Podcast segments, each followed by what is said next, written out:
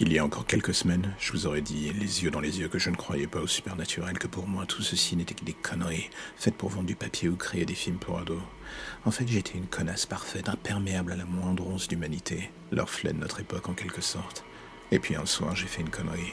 Une soirée trop arrosée, un refus de donner mes clés alors qu'on m'y invitait, et je suis rentré chez moi ivre, en voiture. Je peux gérer, voilà ce que je pensais. La phrase typique de l'ivrogne qui se pense plus fort que le reste du monde. Et tout aurait bien pu se passer. Si cette gamine, cette putain de gamine n'avait pas traversé la rue sans prévenir, je n'avais pas eu le temps de freiner, et elle avait fini dans mon pare-brise encastré. Et lorsque cela arrive, je dois bien reconnaître qu'ivre ou non, on revient assez vite sur Terre. Et alors que j'aurais pu ou j'aurais dû appeler la police, j'ai fait ce que mon cerveau m'ordonnait. Comme une personne horrible, j'ai poussé le corps sur la chaussée et j'ai fui. Quelques kilomètres plus tard, dans une zone abandonnée, j'ai foutu le feu à la voiture. Des actions froides et méthodiques, dignes d'un monstre. Aujourd'hui encore, je me demande comment j'ai pu agir ainsi sans la moindre once d'humanité. Rien. J'étais une pourriture. Mais ce n'était rien par rapport à ce qui m'attendait. Dès le lendemain de l'accident, une impression d'être suivi, un sentiment de quelqu'un observer chacun de mes gestes, où que je sois, quoi que je fasse. Certains auraient dit que ce n'était que le poids de ma culpabilité qui se manifestait encore et encore la vérité, et que ce dit poids, je l'avais noyé dès le départ dans l'alcool ou la coke. Mais là, rien n'y faisait. Quelqu'un me suivait et un soir, rentrant chez moi, c'est là que je la vis au loin.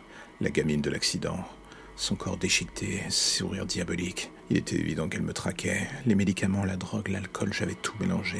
Et sur le coup, je me dis que ça ne pouvait être qu'une hallucination. Mais cela recommença encore et encore pendant quelques jours. Et un soir, le téléphone retentit. La police m'annonçait que mon frère était mort chez lui, un cambriolage qui venait visiblement de mal tourner. La police me demandait de venir en urgence. En arrivant sur les lieux, la première chose qui me frappa était le malaise visible dans les yeux des flics sur place.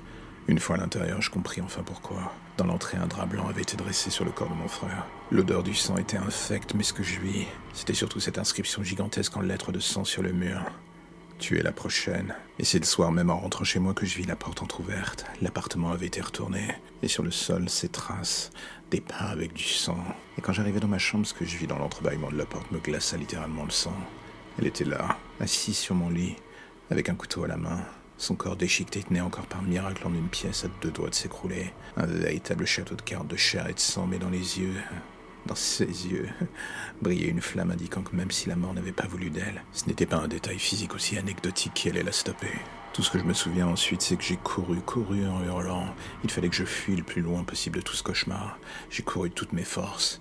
Mais pas assez pour éviter la voiture arrivant au carrefour. Et comble du destin, finir à mon tour encastrée encore vivante dans le pare-brise. Enfin, vivante pour les dernières secondes avant que la voiture n'aille à son tour s'encastrer dans un mur, réduisant en miettes, moi compris, toute la partie avant où je me trouvais. Ne jamais jouer avec le destin. Il gagnera toujours, d'une manière ou d'une autre, loyal ou non.